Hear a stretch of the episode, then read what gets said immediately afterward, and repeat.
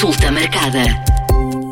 Bem-vindos à consulta marcada. Esta semana falamos sobre questões relacionadas com a alimentação com Gisela Leiras. Olá, Gisela. Hum, devemos ou não alterar a nossa alimentação ao longo do ano?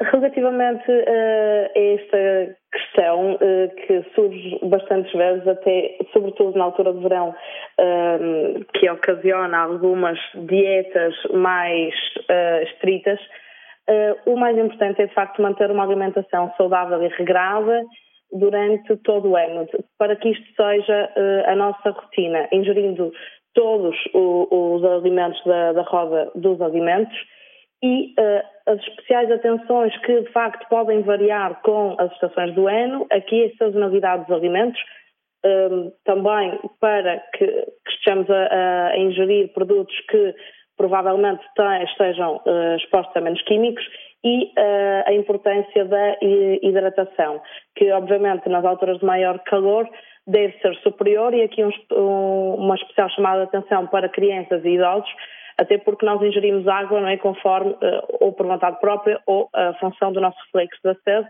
que uh, está reduzida no, na população idosa e daí muitas vezes ter uh, que haver esta chamada de atenção para se hidratarem durante os picos de calor.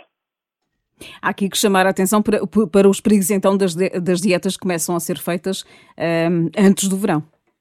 Sim, estas dietas uh, de uma de uma percepção geral, têm efeito no verão, uh, não é? Ou seja, de facto as pessoas conseguem reduzir o seu peso e atingir os seus objetivos momentâneos, mas aquilo que nós vemos é que depois essas rotinas não são mantidas e as pessoas voltam ao peso que tinham uh, anterior. E estas oscilações também não são saudáveis.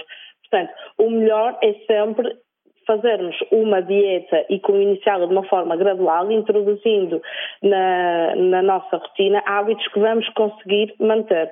E, sobretudo, recomendo sempre que haja acompanhamento de um nutricionista, porque eh, não temos aqui dietas de one size fits all e, e todos temos eh, que conseguir, como eu digo, manter essa dieta. E, para isso, um acompanhamento especializado para ver o que é que eh, está mais apropriado ao nosso estilo de vida é, eh, de facto, o, o mais sensato.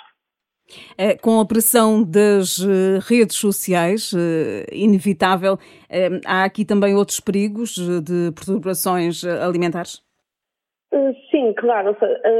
As perturbações de comportamento alimentar, no fundo, são, são distúrbios que vão provocar alterações da forma como essas pessoas avaliam o seu peso e a sua imagem corporal.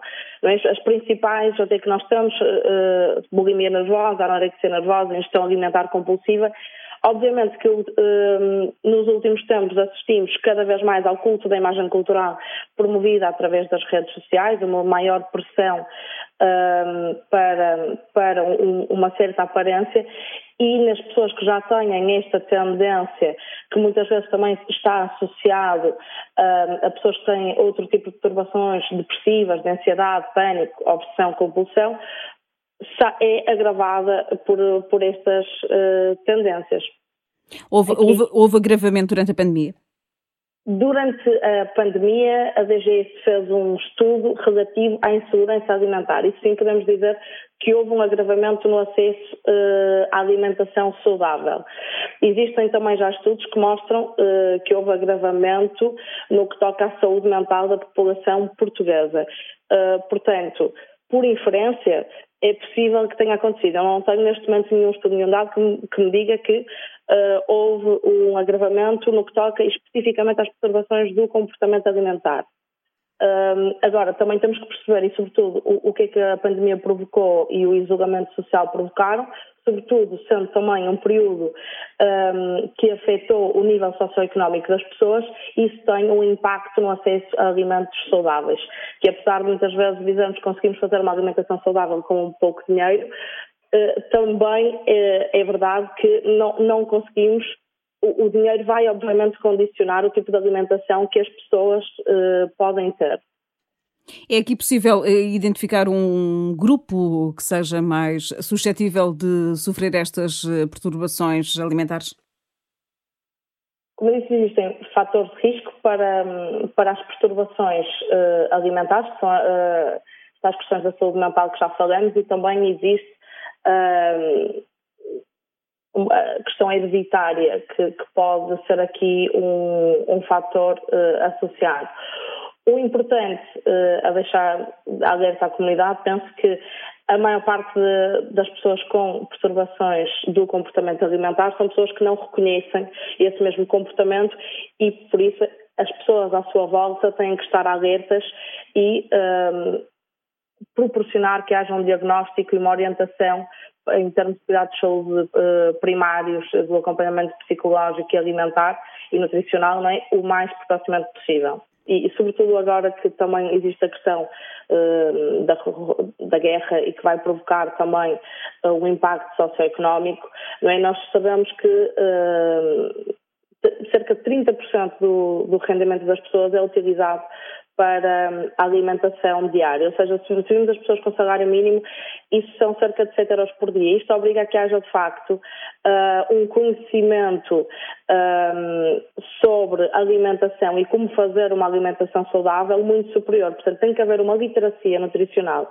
neste momento, um, que seja promovida para que as pessoas consigam aceder a alimentos saudáveis com um, no fundo, o rendimento que, que têm e que toda a gente consiga aceder a uma alimentação saudável. Outro dos impactos da, da pandemia, se formos a ver, foi o, nas, nos jovens, de facto, as escolas terem estado fechadas, não é?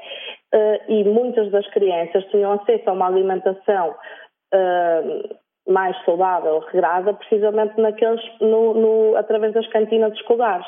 E a alimentação promovida para os jovens, esta estratégia não pode estar apenas focada a nível uh, escolar, mas tem que ser uma estratégia que permita uh, o acesso a esses alimentos saudáveis, quer uh, haja uma escola aberta ou, ou, esteja em período de fecho. Não é? Foi isto também que se viu durante a, a pandemia.